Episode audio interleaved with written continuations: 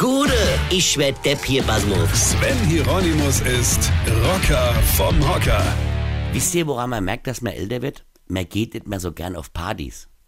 Gut, ich meine, die haben sich im Laufe der Jahre ja auch inhaltlich geändert, ja. Also ging es früher nur darum, sich die Hucke voll laufen zu lassen und irgendwelche Mädels anzubaggern, ist das Ganze ab 50 ja eher so ein Treffer älterer Menschen, die so tun, als ob sie noch jung wären, aber nach dem fünften Bier einen Gichtanfall bekommen.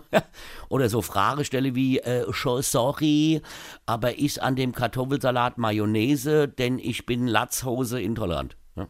Sowas hättest du früher auf einer Party einmal gesagt und da wärst du das Gespött gewesen und vor allem nie wieder irgendwo eingeladen worden.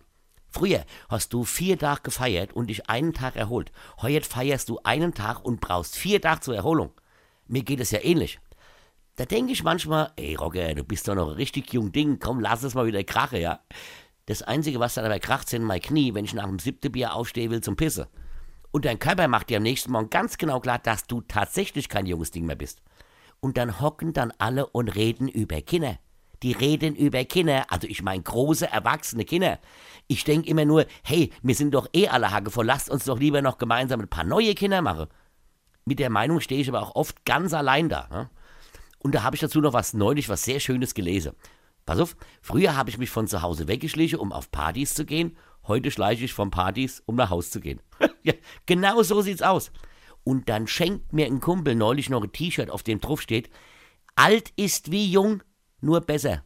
Mhm. Am Arsch die Waldfee, wie der Grieche sagt. Weine kennt dich.